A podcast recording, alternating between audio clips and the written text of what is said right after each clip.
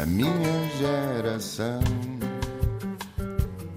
Ironizou o coração, alimentou a confusão, brincou às mil revoluções, amando gestos e protestos e canções pelo seu estilo controverso. Este país também é para novos e é por isso que recebemos em estúdio um jovem economista de formação, afastado da carreira profissional por amor ao liberalismo ou ao sonho de construir um Portugal mais liberal, seja lá o que isso for no seu entendimento, que já vamos perceber. Estudou em duas escolas privadas até ao nono ano e fez o ensino secundário numa escola pública, a Virgílio Ferreira, em Lisboa. Licenciou-se depois em Economia, na Nova. Seguiram-se os mestrados, a dupla graduação em Finanças e Gestão Internacional. Depois de defender as duas teses, meses emigrou para Londres, esteve seis meses na Vodafone, depois começou a trabalhar na Fitch Ratings, reputada empresa de avaliação de dívida soberana e de empresas. Em 2018 regressa a Lisboa, onde trabalhou primeiro como analista financeiro na NOS, trabalhou depois em fusões e aquisições de empresas em banca de investimento, até chegar a gestor de produto de uma startup que vende seguros online, em especial para o mercado francês. Politicamente lá ia votando no PSD por contingência, à falta de um partido liberal, chegou a integrar como independente as listas do partido Aliança nas legislativas de 2019 e em 2020 ingressa na Iniciativa Liberal. Desde abril de 2022 que é assessor parlamentar do partido, dedicando-se essencialmente à Comissão de Economia que inclui obras públicas, planeamento e habitação e cujo deputado efetivo é o Carlos Guimarães Pinto, por quem tem uma enorme admiração. Gonçalo Levi. Cordeiro, muito bem-vindo. Explica-me lá isto de deixar uma carreira eh, apetitosa para trás por um projeto, por um projeto partidário liberal português. É- não é uma pergunta fácil, hum, até porque, sinceramente, as condições financeiras em qualquer área fora da política são bastante mais vantajosas em Portugal do que propriamente dentro dela. Eh, Eu acho que é, desde tenra idade, sempre me interessei muito por ideias e, de certa forma, o debate político em minha casa era muitas vezes feito à mesa. Isso envolveu muitas discussões, nomeadamente entre. Eu tinha. eu- familiarmente era uma coisa muito esquisita, porque eu tinha.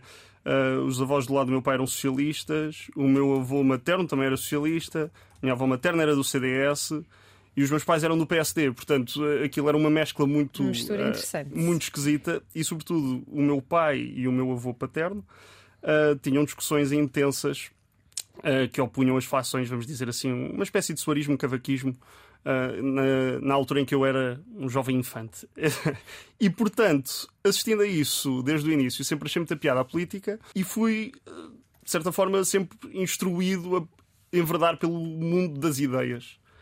Nunca pensei genuinamente em fazer da política uma vida. Eu sempre achei que uma pessoa para votar bem tem de estar bem informada, mas inevitavelmente acabei por entrar na política primeiro através do Aliança, onde fui como independente para as listas, depois de ter voltado de Londres.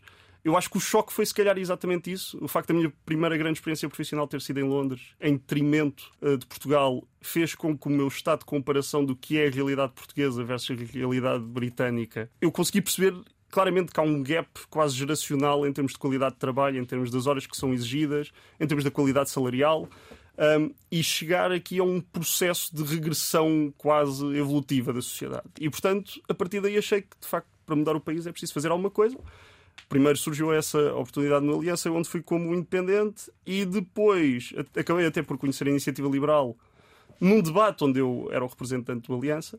Uh, um debate que, por sinal, tu eras a moderadora, Ah, diga-se passagem. Foi os Verdes da Aliança, eu não te conheci. Exatamente. E daí, ah, quer dizer, o Aliança na altura nem elegeu, foram as legislativas de 2019, eu Sim. nunca mais pensei muito sobre o tema. Depois fui captado, vamos dizer assim, para a causa liberal, que sempre foi a minha causa, desde tenra idade, sempre que lia, eu considerava-me um liberal de fundo.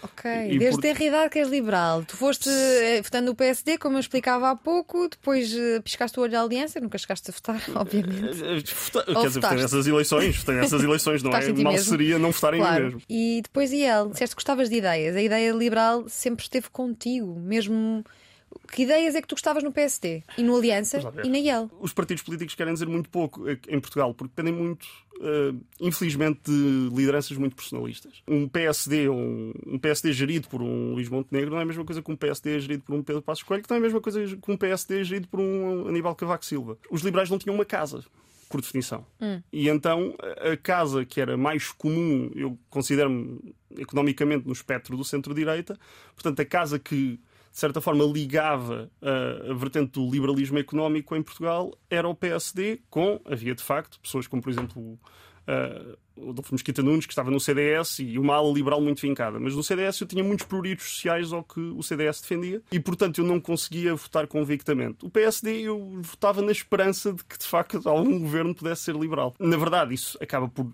não acontecer tanto, e tanto que não acontece que os liberais decidem finalmente fundar um partido. Há partidos liberais espalhados por toda a Europa. Portugal era um dos poucos países onde não havia ninguém na família europeia Há quem liberal. diga que se o Passo Escolho regressasse ao PSD, aí ele deixava de fazer sentido? Isto não, faz sentido? Não faz sentido algum. Quer dizer, eu, eu estou a ver esses olhares. Mas sim, de facto, não, isso não faz sentido nenhum. Até porque, vamos lá ver, eh, as circunstâncias mudam, mas Pedro Passos Coelho fez na altura um grande aumento de impostos. E um liberal, por definição, defende é essa solução. À, à carga fiscal. É, é muito averso à carga fiscal e há países, como por exemplo a Irlanda, na mesma altura estavam mal, baixaram impostos e hoje estão bastante melhor do okay, que o Mas eu não sei, Gonçalo, se quer esclarecer em relação ao facto de teres deixado para trás uma carreira que ah. parecia uh, interessante. Isto é, uh, leva-me a acreditar que acreditas mesmo neste projeto. Uh, acreditas que os partidos em Portugal ainda têm valor e é, que, é por aí que se pode operar a mudança? A política em Portugal é sobretudo partidária, não é? Quer dizer, não há nem há o conceito de ciclos nominais, ou seja, não se vota em, em, pessoas específicas de determinado partido. Portanto, uh, para se fazer política em Portugal é muito difícil não fazê-lo dentro de um partido. Um, eu sinto que acho que o país tem de mudar, é inegável, não é? Quer dizer, nós temos um país que está, boa parte dos últimos 25 anos, completamente estagnado em termos económicos. A queda de poder de compra é abrupta, a carga fiscal, eu salvo erro, em 2016, que é o fim do primeiro governo do PS, é 34,1% e em 2022 já está nos 36,4%. 2024 vai ter um aumento de impostos ainda.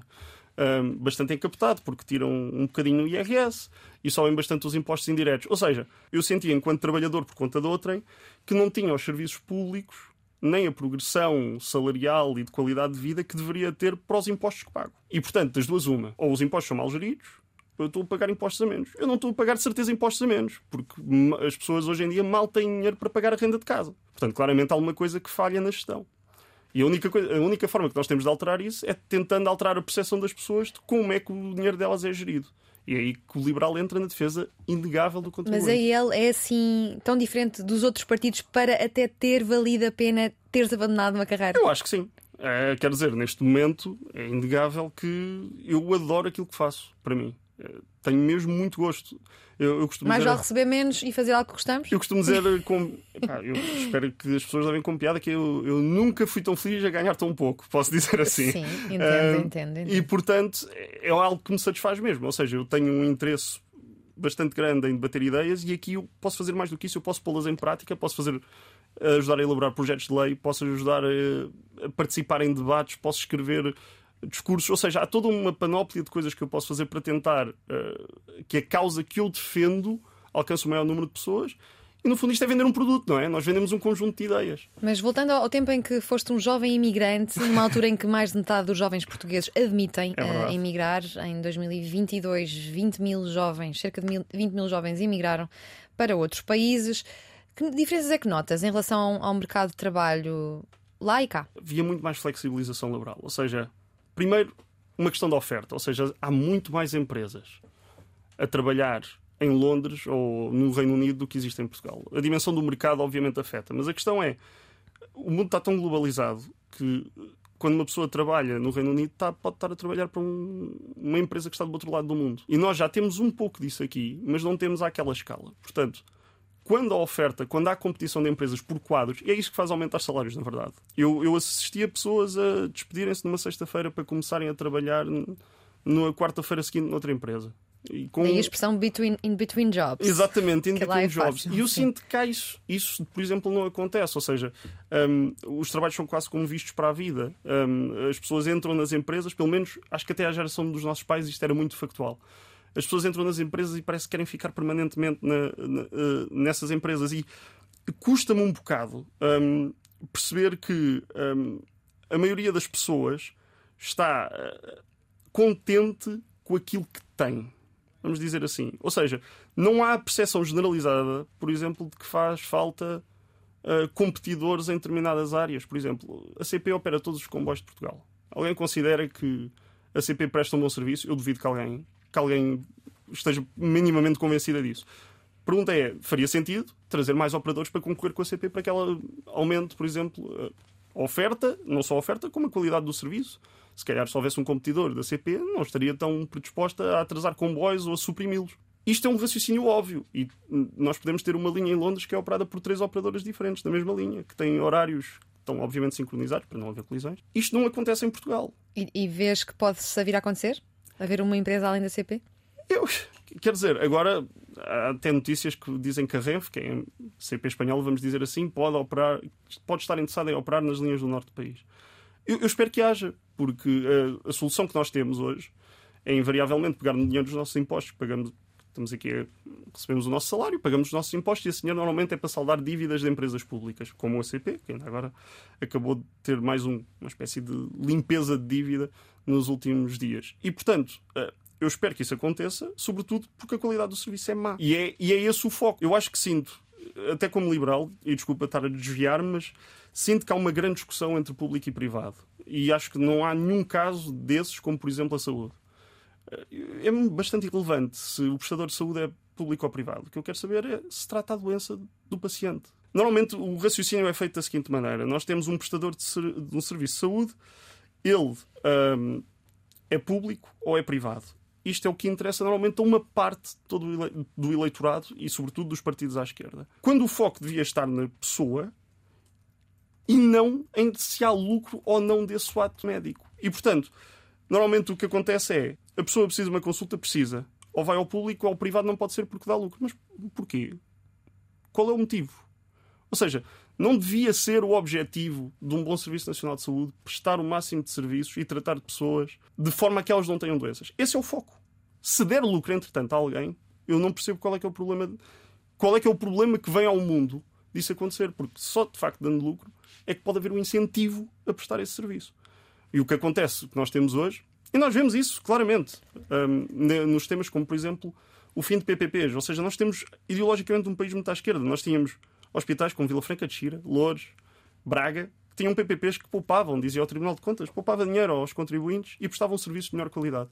Todos eles foram acabados durante a geringonça, todos esses contratos de PPP, e passamos... Bem, tu já enlinkaste aqui uma data de problemas, já fomos à mobilidade e aproveitando, estás a falar da saúde, só estamos a falar de, de doentes portugueses, a CP e agora a saúde, o SNS, que continua uh, um caos. Qual seria a tua solução para, para o SNS começar a funcionar Nós eficientemente Nós... e, ah, e que algumas pessoas deixassem de ter medo? Porque noto que em Portugal se começa a sentir algum medo de, sei lá, de ter um bebê e não conseguir chegar a uma é maternidade a tempo. É verdade. Um, nós temos até uma proposta de saúde agora que fizemos, que já foi a debate e já foi rejeitada, um, que era a sua saúde, uh, que era e é, em que na prática nós queremos puxar pessoa, todos os serviços que são prestados pelo privado e pelo setor social para dentro do Sistema Nacional de Saúde como um todo, que é financiado, ou seja, o Estado financia a prestação do ato médico, seja ele qual for, ou seja, os nossos impostos continuam a pagar o ato médico, mas quem pratica o ato não tem de ser necessariamente de ser público. E, portanto, isto permite o quê? Por exemplo, listas de espera que nós temos, que são infinitas neste momento. Eu aconselho toda a gente a ir ao site dos tempos do Ministério da Saúde. Há consultas de oftalmologia em Porto Alegre que demoram. Vou agora dizer um valor que é absurdo, mas isto acontece. 600 dias para uma consulta. Uh, ah, 900 dias para uh, otorrinolaringologia, em alguns, sobretudo no interior do país. Quando entramos no interior do país, nós percebemos a deficiência que há uh, de cuidados de saúde bons em Portugal. E o tempo que as pessoas esperam para ter esses cuidados de saúde prejudica muito a resolução dessas doenças. Prejudica de tal forma que muitas delas morrem nas listas de espera. Isto, é, isto acontece N vezes ao longo de todos estes dias em Portugal. Nós temos, vou dar um exemplo concreto. Ainda recentemente tive a oportunidade de ir ao Centro de Saúde de Algarão Mãe Martins. Às quatro e meia da manhã está uma octogenária sentada no chão com uma manta à espera, não é à espera de uma consulta, está à espera poder tirar um ticket para marcar uma consulta no primeiro dia útil do mês. É isto. É isto que nós temos com os, com os impostos que pagamos. Mas Ora, como é que tens olhado para a. Comissão Executiva de Fernando Araújo à frente do SNS? Lá está. Com esperança? Eu não olho com muita esperança, porque no fundo já estamos, não sei, há um ano, um ano e pouco, com Fernando Araújo no cargo e até agora não me parece que tenha acontecido hum, aqui- aquilo que seria expectável, que era uma melhoria dos cuidados de saúde. Eu não sei se há de facto forças internas dentro do Ministério da Saúde que podem prejudicar hum, a forma co- como esses serviços são prestados, mas sinceramente até agora eu ainda não vi nada, a não ser pequenas reformas administrativas, que eu acho que não resolvem o problema. Esta tua bagagem em finanças e economia ajuda-te a interpretar os números e a realidade portuguesa. Tu que tens eh, especial carinho por números, não é? É Bastante. Se não tivesse calhar esta bagagem de números, não percebia tão bem uh, a desproporcionalidade de impostos que pagamos. Uh, vamos dizer assim, eu acho que, dando um esqueleto àquilo que eu penso, uh, o, o liberalismo, uh, um liberal não é um anarca. Isso é a primeira coisa. É- Anarcocapitalista, não és um não anarcocapitalista? a- não sou todo um anarcocapitalista. Anarquia vem do grego anarcos. E, anarcos quer dizer sem chefe. E, portanto, eh, eu acredito numa sociedade com uma hierarquia e com uma estrutura. Portanto, é impossível eh, considerar-me um anarca ou um anarcocapitalista ou o que quer que seja. O que é que eu acredito que nós precisamos? Nós precisamos de um Estado que esteja focado. Portanto, o Estado é uma necessidade. E pagar impostos também é uma necessidade. Só que o foco do Estado não pode ser o que é hoje. O foco do Estado deve ser, na minha modesta opinião, saúde e educação para promover igualdade de oportunidades e depois, noutro prisma, além de saúde e educação, temos justiça, segurança e defesa. Estas são as funções basilares do Estado, para mim, como liberal. Tudo o resto E quais é que são as supérfluas? é tudo o resto. Ou seja, eu E não que é é não incluí CPs, não incluí TAPs, não incluí RTPs. Ou seja, tudo. ah, eu não estou a dizer que essas entidades não prestem um serviço ah, válido. Que prestam. Não é isso que está em causa. O que eu estou a dizer é que não deve ser o foco do Estado providenciar esse tipo de serviços. Porque A cultura não deve ser um foco? a cultura no Estado. Vamos render-nos aos reality shows da vida e às novelas? Mas, mas a questão. eu- E contribuir para termos uma posição cada vez mais, mais ignorante? Eu não disse em lado nenhum isso. Isso são É, palavras a a ser RTP, postas na minha estou a boca. dizer-te a defender o papel da RTP. em qual acredito. certo, mas a questão, ok, então eu vou, vou responder à provocação com uma provocação. No que é que se distingue, por exemplo, no caso da RTP1, que é obviamente o canal mais visto da RTP, no que é que a programação da manhã da RTP1 se distingue da programação da SIC ou da TV? Em que é que se distingue as pessoas que estão em casa a essa hora a ver televisão? Não, mas lá está, mas eu, eu faço Mas a a RTP oferta. não é só o programa da manhã. Ah, Tem uma oferta não cultural é, e é, é das poucas que ainda investe em cultura Eu sei que não é, no nosso mas, país. mas aí é que está o ponto. Era aí que eu queria chegar. Ou seja, por exemplo, a RTP1 concorre em quase todos os segmentos e ipsis verbis com a SIC e com a TVI. Presta um serviço, obviamente, com diferentes eh, atores, vamos dizer assim, com diferentes eh, apresentadores, como é o teu caso, mas presta um serviço que tenta rivalizar com os da concorrência. Não, Não, não, não há a pressão que existe de termos audiências de milhões, não é? Lá De está. milhares. Porquê? Porque, porque o mais importante é atribuir e criar conteúdos interessantes que acrescentem Ok, certo, estamos de acordo, mas também não e há que essa. façam serviço público. Certo? Não é? Eu 100% de acordo. Senão vamos desistir à partida da. Mas pronto, que estás na RTP, eu tinha que. Não, fizeste bem, mas, mas não há essa pressão. Embora Só- não esteja aqui de querer debater contigo, não é esse o meu papel. Não, não, não, mas, mas o debate é interessante, mas também não há essa pressão, porque nós pagamos uma contribuição audiovisual, quer tenhamos televisão, quer não, que financia a RTP.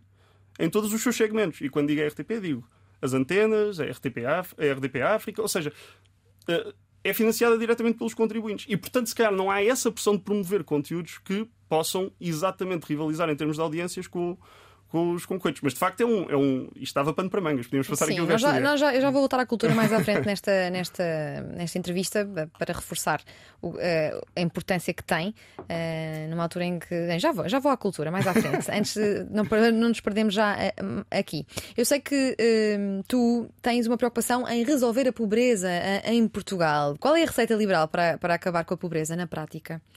Eu acho que vamos, vamos dizer assim, há uma série de pessoas que se não houver esse mínimo de igualdade de oportunidades logo à partida, sobretudo na saúde e na educação, nunca conseguem sair de um círculo vicioso de pobreza.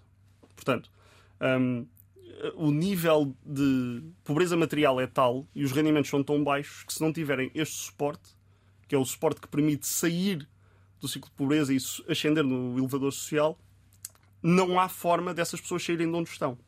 Obviamente temos de investir na educação e não podemos ter aquilo que temos hoje. Desde, desde a pandemia, nós temos escolas que não têm professores para todas as disciplinas. E, e, nós já estamos numa fase onde isto já não é sequer um motivo de indignação. E é isso, posso dizer que isso de certa forma é o que mais me causa transtorno, que é nós já temos a bitola do que é o serviço expectado do Estado a um nível tão baixo, onde haver alunos, in... alunos que podem estar um ano inteiro sem ter uma aula de inglês. Eu, eu conheço um caso deste. O ano passado teve um, um ano inteiro sem ter aulas de inglês. Isto acontece e não há problema. Já não há sequer uma indignação a nível social que cause esse tipo de, vamos dizer, que lança faísca no Estado ou no governo para que faça alguma coisa para combatar essa situação. Um, na saúde é a mesma coisa. Nós podemos ter listas de espera, pessoas à entrada de centros de saúde, porque não têm, não foi cumprida uma promessa de ter, por exemplo, um médico de família para cada português. E hoje temos mais de um milhão e meio. E o que é que acontece? Não vejo, não vejo grandes manifestações nesse aspecto. Ou seja, podes criar uma. O quê? Podes criar uma manifestação. Não, não, não. Eh, ou seja, a, a, manifestação não tem de ser necessariamente uma demonstração física de marchar numa rua. O que eu estou a dizer é. Não há uma indignação, vamos dizer, na, no setor. Eu até posso dizer, a opinião publicada parece que deixa passar este tipo de coisas de forma incólume. De alguma forma, isto é abordado, mas não vejo que a pressão chegue ao ponto do governo ter de Mas já que estamos a falar de pobreza e se fala tanto dos novos pobres, que são pessoas que ganhando Isso. um salário eh, normal em Portugal não conseguem fazer face às despesas, como aumentar os salários portugueses, senhor economista de então, formação? Isso é simples, é trazendo empresas que compitam pelos mesmos recursos humanos. É, é literalmente assim que se faz. Não é por decreto. Eu não vou dizer simplesmente, ah, uh, agora o salário médio vai passar a ser 1.500 euros. Isso não funciona. O que funciona é eu ter um conjunto de empresas e um conjunto de quadros, quadros, pessoas que querem trabalhar nessas empresas. O facto de haver múltiplas empresas a quererem as mesmas pessoas promove o crescimento dos salários. É a única forma que eu conheço até hoje que crie riqueza. Ou seja, eu formo-me, educo-me e presto um valor de serviço, de serviço acrescentado que há várias empresas que querem. E elas vão competir por conseguir o meu fator de trabalho. É isto. Ou seja, não há outra forma. Qual é que é o problema? Nós temos impostos tão altos, impostos tão altos, e agora dividimos os impostos em duas áreas, portanto, temos impostos a nível das empresas. O IRC é o segundo mais elevado da OCDE, na taxa máxima, 31,5%. Ou seja, 31,5 cêntimos em cada um euro que uma empresa faça de lucro vão diretamente para o bolso do Estado. E depois temos impostos tão altos em sede de IRS que os quadros com maior valor acrescentado, as pessoas que estudaram, as pessoas que têm as licenciaturas, os mestrados, os doutoramentos, não têm incentivo em ficar em Portugal. E isto é a parte que rebenta por completo qualquer hipótese do país sair da cepa torta. E depois o que nós temos é quem decide ficar muitas vezes por motivos absolutamente familiares ou porque gosta de facto do sítio onde está ou porque quer ficar em Portugal porque sente melhor acaba por cingir uma qualidade de vida muito inferior do que se estivesse a fazer exatamente a mesma coisa. Eu já nem vou dizer, não é preciso irmos para as Suíças e para as Irlandas. Em Espanha. Em Espanha, provavelmente é, é fácil. Tenho vários casos de pessoas que vão ganhar o triplo para fazer o mesmo trabalho que fazem cá. Eu vou dar o meu exemplo. Eu não ganho hoje bruto, bruto, o salário líquido que ganhava em Londres há 5 anos atrás. É esta a diferença. É esta a diferença de valor que existe entre um país como nós, que dá, tem poucas oportunidades para se ingrar, e um país como a Inglaterra, onde elas abundam. Tem poucas oportunidades para se ingrar e tem a literacia uma das mais baixas, uma literacia financeira das mais baixas da, da União Europeia. O que explica muita coisa. E o que fazer em relação a este, este número preocupante? Eu acho que. Esta posição preocupante há que vários... nos encontramos. Há vários temas. Por exemplo, um, um, dos problemas basilares da literacia é esta convicção que nós temos, as pessoas da nossa idade, um dia vai chegar e tem uma reforma à espera. Com a inversão da pirâmide gráfica que nós temos, o que está a acontecer hoje é quase uma espécie de, esquema de Ponzi, porque o nosso, o nosso modelo é, é distributivo. Ou seja, nós pagamos hoje, descontamos dinheiro que vai diretamente para o bolso dos pensionistas. Isto é tudo muito bonito enquanto há mais pessoas a trabalhar do que pessoas reformadas. Só que a pirâmide demográfica já está na outra fase. Onde há mais pessoas que formadas. Está, está a tender para a outra fase. Ainda não está, mas acho que está aí por volta de dois trabalhadores por cada pensionista. Já teve à volta de 4, 5, 6 nos anos 60, 70, 80. Portanto, o, o que nós temos é um modelo distributivo que um dia vai escassear. E como o nosso dinheiro dos nossos impostos, do, nossos contas, por exemplo, não é investido de forma adequada, ou seja, não, o pilar de capitalização é curto, não é, podia ser ações a longo prazo, podia ser infraestrutura, como portagens, etc como nós não temos, nós não temos hoje a garantia, enquanto jovens, de que vamos ter uma reforma séria, uma reforma boa que nos permita viver com dignamente. As, as estimativas, as últimas que eu tinha visto, era qualquer coisa por volta de 2060, nós a diferença entre o último salário recebido e, o prima, e a primeira reforma, para alguém que se reforme nesses anos, é qualquer coisa como 50% de diferença. Ou seja, de um mês para o outro, o rendimento mensal cai a pique. Ora, se nós tivéssemos boa literacia financeira, uma das coisas que os jovens podiam começar a fazer é poupar. Só que pelos problemas que já enca... já Portugal é um país bem difícil para pelo- poupar. Lá está, pelos problemas Bem difícil já será a cultura. Não há dinheiro para nada em Portugal. mas é isso que eu estou a dizer. Pelos problemas que eu elenquei primeiro, é muito difícil a qualquer jovem poupar. E é por isso que eu, Mas tu defendes uma baixa de impostos em que eu particular para os mais jovens? Claro, como é óbvio. Em não, particular? Não, não, não Ou em é para particular. todos? Não, para todos. Custa muito fazer uma discriminação etária entre as pessoas que precisam de mais dinheiro do seu salário e as pessoas que precisam de menos. Se a emancipação jovem é um dos problemas que Portugal enfrenta, não devia. eh, Acho que sim, mas Se houver facilitismo, não devia ser nesta idade Mas em que eu- as pessoas estão a tentar construir Sim, alguma senhora. coisa, em que estão a tentar ter filhos para, ta- para tentar eh, enfrentar também o problema demográfico. Mas eu, quando defendo uma flat tax, eu defendo-a para todos. Ou seja, não defendo as mesmas condições eh, tributárias para todas as pessoas. Não vejo que haja um ganho em fazer um regime específico para jovens. Ou seja, no- porque é que o jovem pode pagar 15% de flat tax eh, em sede de IRS, mas uma pessoa de, sei lá, 36 anos, normalmente agora diz que os jovens vão até aos 35, pessoa de 36 anos já estaria. hum, já teria de pagar uma taxa diferente. Não, não me parece que faça sentido. Acho que devemos ter uma regra para todos. Tu vês-te a voltar a emigrar ou queres ficar eh, em Portugal? Agora és assessor, quem sabe, deputado. eu, eu neste momento não me vejo todo a emigrar, até porque gosto particularmente do que faço. Um, e portanto estou muito contente exatamente onde estou. E o que é que faz um assessor? Isso agora, eu acho que o assessor faz um pouco de tudo. Sim. Portanto, um, Só não fala no plenário, mas é a única coisa que não, fala, que não faz. ah, não, um assessor faz, faz imensa coisa, ou seja, desde escrever projetos de lei, escrever projetos de resolução, que para quem não sabe são recomendações da Assembleia da República ao Governo, Discursos. Uh, discursos? discursos, ajudamos a descrever discursos. Um, muitas vezes ou, ou escrevemos diretamente ou damos os dados que são necessários para o discurso. Ou seja, toda esta panóplia de temas, desde decidir como reagir a uma determinada notícia. Ou seja, nesse aspecto é um trabalho muito eclético. Varia muito. Para uma pessoa que é muito mexida, como eu sou, uh, varia muito todos os dias. E como nenhum dia é quase seguir um guião, eu gosto particularmente disso, porque os trabalhos onde eu estava eram bastante rotineiros. Há uma série de coisas que tu tens de fazer com um elevado nível de proficiência, mas a partir do momento em que as fazes, a não ser que subas e progridas na carreira dentro da empresa, vão-te acrescentando qualquer coisinha, mas não, não tens um dia diferente todos os dias. Aqui todos os dias são de facto diferentes. E veste como deputado? Não respondeste. Eu, Quando olhas para o teu futuro? eu olho para o meu futuro da maneira como devo olhar. Eu sou um militante do partido, membro do partido, como nós chamamos. Eu estou disponível para tudo aquilo que o, O último partido... assessor da IEL tornou-se deputado.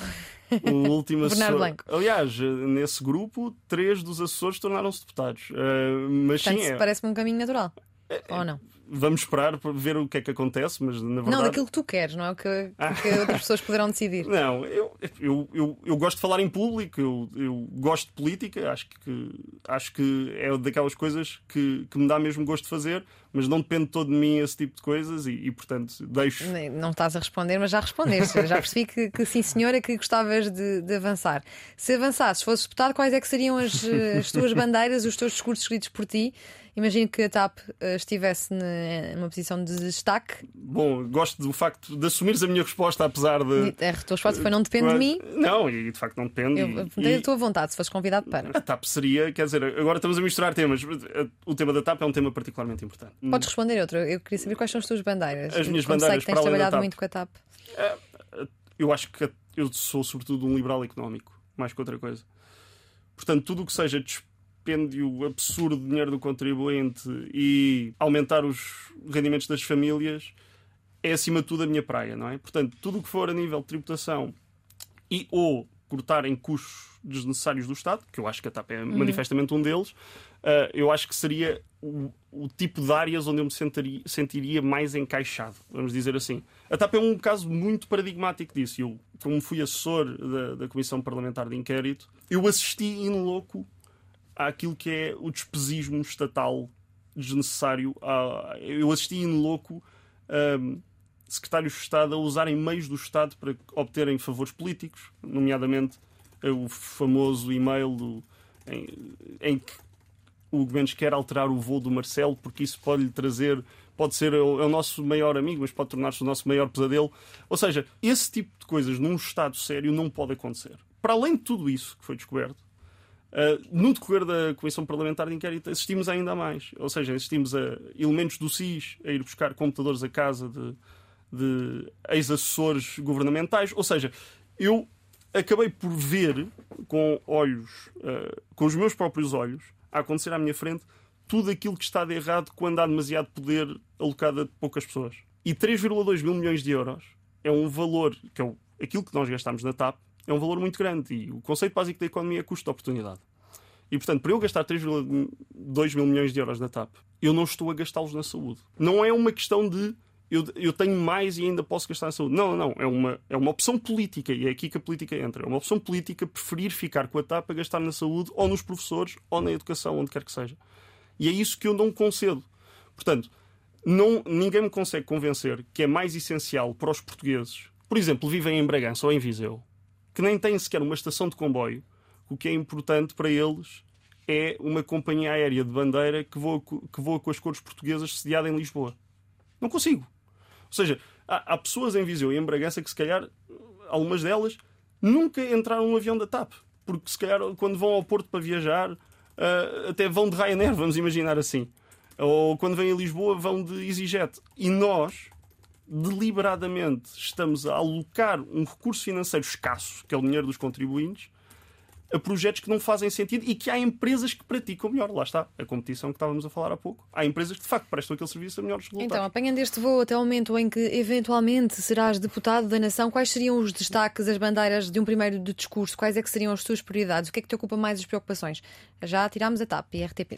Eu acho que o que me ocupa mais as preocupações, independentemente de, daquilo que eu fizer, é o rendimento mensal das pessoas. Ou seja, não, não é concebível as taxas, de, as taxas de IRS que nós temos, que nós praticamos para escalões muito baixos de rendimento, são muito elevadas. Ok? E, portanto, nós temos um esforço fiscal que neste, em 2022 era o quarto maior da União Europeia. Qualquer coisa como 30 pontos percentuais acima da média. Isto, o esforço fiscal é mais do que a carga fiscal, porque a carga fiscal é só o valor nominal é os impostos sobre o valor nominal daquele, do, do montante que existe na, de, do PIB do, do, país. O esforço fiscal é mais do que isso, porque já tem, já tem em conta a paridade de poder de compra. Ou seja, nós estamos a falar de um, comparar o poder de compra de uma Finlândia com Portugal. E nós temos apenas três países à nossa frente. Nós fomos o quarto. E, portanto, eh, na prática, o que isto quer dizer é que nós pagamos muitos impostos muito acima da média, mais de 30 pontos percentuais acima da média europeia. E a questão não é essa. É mais do que isso é temos, temos serviços, repito, voltamos ao mantra, temos serviços muito Bebam um copo cada vez que o Gonçalo disser que pagamos muitos impostos. já disseste isso várias vezes, a ideia já ficou explícita nesta entrevista. E a habitação, eh, não te ocupa parte da ocupa. preocupação? Ocupa, ocupa imensa. Qual é a solução? Construir, construir, construir, como escreves num artigo com o Carlos Guimarães Pinto? Eh, em suma, estou a brincar. mas sim, em, parte é isso. Ou seja, nós temos eh, os valores, isto são dados do INE, nós temos qualquer coisa como em 2002, cerca de 120, 130 mil casas, focos a serem construídos por ano. E temos em dois, nos anos, no final de 2020, não sei se é 2020, 2021, é por volta disso, temos qualquer coisa como 15 a 20 mil. Os valores são ballpark isto, mais ou menos isto. E portanto, há claramente um déficit de casas que está a ser construído tendo em conta as dinâmicas sociais, ou seja, nós temos, eh, ainda bem, mais imigração, um, temos uma dinâmica social em particular, que é, por exemplo, o aumento do número de divórcios, obriga a que haja mais casas disponíveis, porque as pessoas necessariamente, quando se divorciam, não vão ficar a viver na mesma casa. Temos também cada vez menos oportunidades no interior, portanto, há um, uma espécie. Permanece aquela ideia de êxodo rural em que as pessoas vêm para, sobretudo para Lisboa e Porto, à procura de mais oportunidades em Portugal. É muito difícil colmatar todos estes fenómenos se não construímos casas. E nós nem temos um uso de solo em Portugal muito grande para a habitação. É inegável que eh, precisamos de oferta, mas o problema é porque é que não há oferta. Ou seja, essa é que é a questão. E a questão está mas no caso da construção, mesmo quem tem dinheiro para fazer casas, demora, fica anos à espera. Exatamente. Imagina quem não tem dinheiro. Eh, não, e, e, de facto, isso é verdade, mas, mas o que eu estou a dizer é: nós temos de ter o problema de não haver, oferta, não haver, uh, haver oferta, oferta, de casas está sobretudo relacionada com o facto de termos uh, muita burocracia associada à construção um, de habitação. E, portanto, nós temos licenciamentos muito longos, em que é possível esperar muito tempo para sequer começar a, escavar o buraco onde se vai fazer as, o, um, os pilares da, da casa. Nós temos depois muito tempo de licenciamento entre o momento em que a casa está construída e a licença de habitação, para que possam ser feitas as escrituras e as pessoas possam de facto habitar as casas. E não há, não parece que há cortes suficientes dessa burocracia para agilizar o processo. Portanto, uh, fica muito difícil resolver o problema se continuamos a manter todos aqueles entraves que limitam exatamente o problema de ser resolvido. E Foi o que aconteceu com mais habitação. Disseste duas vezes burocracia, também sei que é uma causa que te uh, preocupa, a desburocratização do Estado. A desburocratização do Estado é uma inevitabilidade, um, porque, vamos lá ver, acho que o caso da habitação é, é, é paradigmático, ou seja, quando, quando uma empresa, normalmente um promotor, está tanto tempo à espera de uma licença para construir e depois de tanto tempo à espera uma licença de habitação, esse promotor normalmente arranja, ele vai financiar-se para fazer aquela obra. Se os prazos falham, ele tem de pagar juros normalmente sobre os empréstimos que pede. Ou seja, por cada mês de atraso, ele paga mais juros. Esses juros vão ser, obviamente, imputados ao consumidor final. Neste caso, é quem compra a casa. E, portanto, a burocracia tem um custo. E o custo é aportado por todos aqueles que acabam por utilizar o serviço, mesmo não tenha nada a ver com em o Estado. Em que outros setores do Estado devemos uh, tentar diminuir a burocracia? Em que, em que, outros setores do Estado é que devemos tentar. que é uma coisa que me chateia, em particular, o excesso de burocracia que é preciso Sentes que há muita burocracia. Em Portugal. Sim. É verdade. Eu acho que há uma necessidade óbvia de digitalizar imensos serviços. Acho que as pessoas passam muito tempo. Eh, toda a gente diz que quando vai às finanças é um inferno. Quer dizer, nós já temos um portal das finanças que claramente não tem tudo o que é necessário, porque se, se tivesse, as pessoas não precisavam de ir tantas vezes às finanças. Um, há uma série de uh, pequenas renovações que uma pessoa tem de ir de propósito, deslocar-se a uma loja de cidadão, passar tempos infindáveis por uma coisa que depois, quando chega à frente da pessoa que vai ajudá-lo, muitas vezes em 10 minutos está feito. Ou seja, temos todo um conjunto de regras que não parecem servir nenhum propósito. Em relação a esta, ainda este tema da, da habitação, o que é que tu vais vendo uh, no Parlamento? Há um, união entre os partidos nesta, na resolução? Essa desunião é, é boa? Uh, encontrar ideias? Não. o Parlamento representa exatamente aquilo que as pessoas querem que ele represente, ou seja, os votos das pessoas são vertidos em mandatos e nessa conversão cada partido defende aquilo. Mas sendo é uma emergência convicção. nacional, não devia haver eh, mais esforços de entendimento? Eu diria não? que sim, mas o PS não tem a mesma opinião. Porque o que aconteceu foi o governo lançou um pacote legislativo, que é o Mais Habitação, que a única coisa que até agora fez, agora já está publicado em Diário da República. Mas enquanto não foi, enquanto foi discutido, a única coisa que fez foi aumentar ainda mais os custos da habitação, porque lançou uma série de medos sobre a população em geral, nomeadamente sobre os proprietários, pessoas senhorios, ou seja, por exemplo, o caso mais badalado, que é da expropriação coerciva. Quer dizer, uma pessoa que tem uma casa que não esteja a ser utilizada tem a obrigação de disponibilizá-la no mercado. Não há ninguém que queira dispor da sua propriedade por obrigação coerciva do Estado. Digo eu. Quer dizer, não há de certeza. Uh, portanto, o mais habitação aconteceu, o PS em geral tem maioria absoluta, portanto faz aquilo que acha que tem de fazer e só o que acontece acontece porque o PS deixa. Houve várias propostas de alteração, poucas foram acomodadas, para ser sincero, e portanto vai acontecer exatamente aquilo que o governo vai quis fazer em maioria absoluta. Não vai resolver em nada o problema da habitação. E eu garanto-vos, por exemplo, o investimento no final, de, no final do primeiro semestre estava qualquer coisa como metade em relação ao ano anterior. Porquê? Porque este tipo de decisões provoca, obviamente, afasta os investidores. Isto não são. As casas têm um custo de capital muito elevado. A construção de casas não é uma coisa barata. E nós não temos muito capital em Portugal.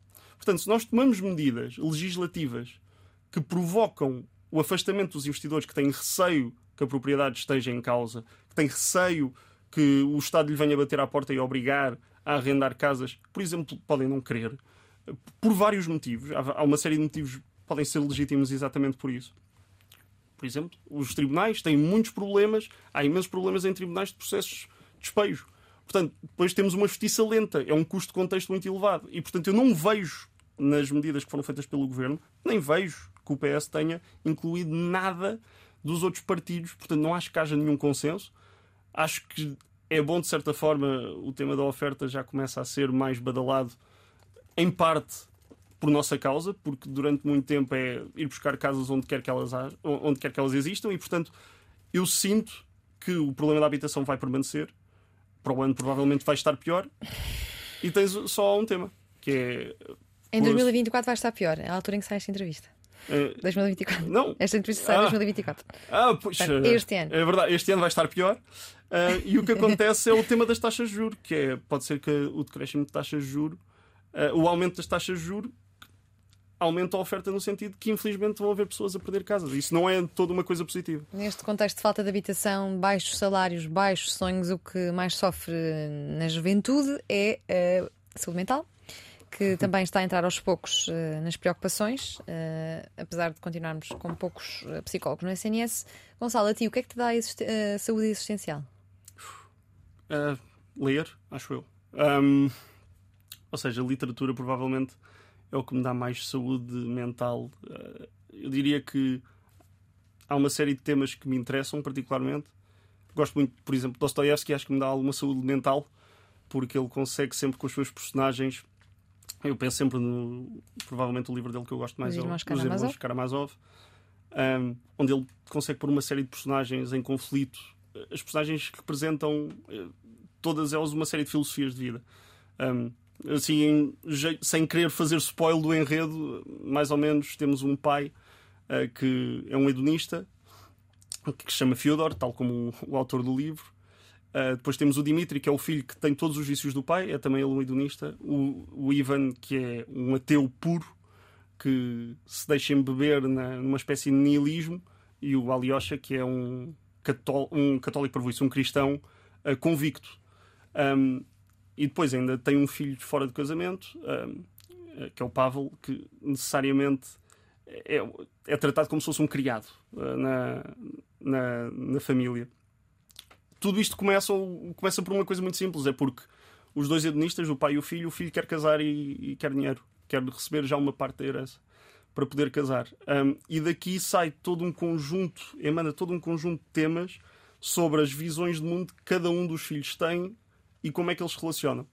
Um, eu acho que uh, há uma passagem muito, muito bem conseguida sobre uh, Jesus Cristo vem à Terra para falar com um inquisidor espanhol. Ele, no fundo, vem para começar a fazer milagres e a ajudar pessoas. E o inquisidor espanhol. Uh, isto é uma história que o Ivan conta ao, conta ao Alyosha, portanto, o ateu conta ao, ao cristão, e o inquisidor espanhol manda prender Jesus Cristo porque. Um, ele explica-lhe que o trabalho que ele andou a fazer um, não é o trabalho da igreja. O trabalho da igreja é Jesus Cristo, quando foi tentado pelo diabo com pão, deveria ter aceitado, porque aí já não haveria fome.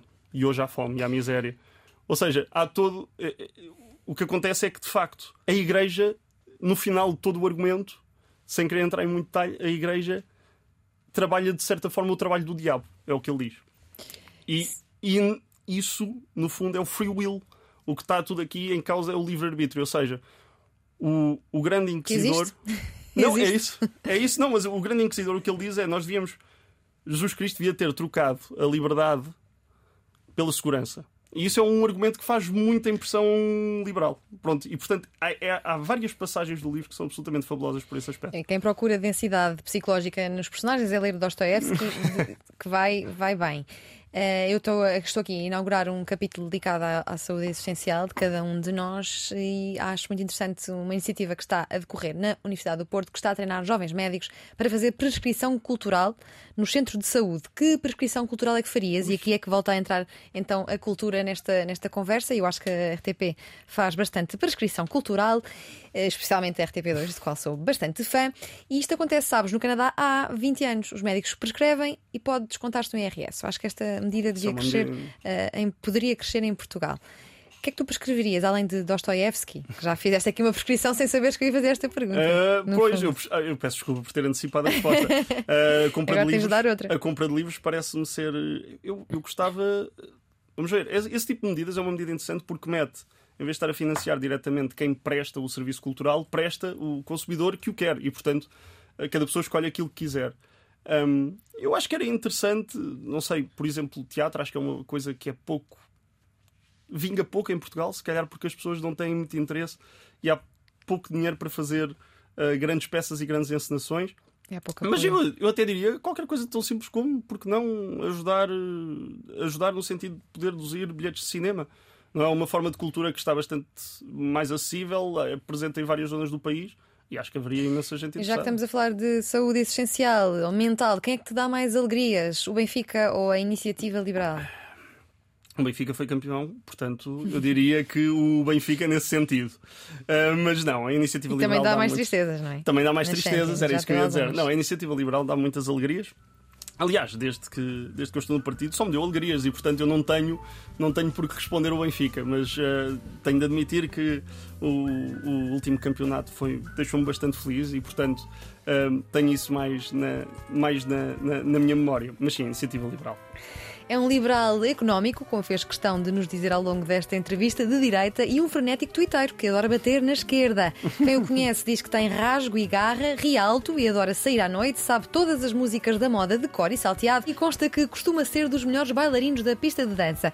Começou a ler aos 5 anos e as primeiras palavras que disse foram Câmara Municipal de Lisboa. Fala espanhol, inglês e francês e gostava de aprender italiano e alemão antes de morrer. Durante a licenciatura fez Erasmus em Barcelona e durante o mestrado esteve um semestre em London, não em Inglaterra, mas no Canadá.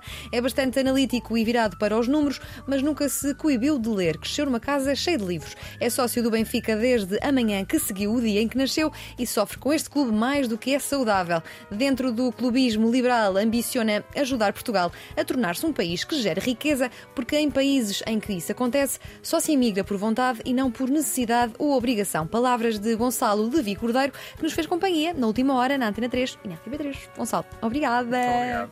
E estragaste-me o guião todo, eu não consegui fazer perguntas sobre o teu percurso, sobre o que é que era banca de investimento e corporate finance e não sei o quê. O que vamos fazer?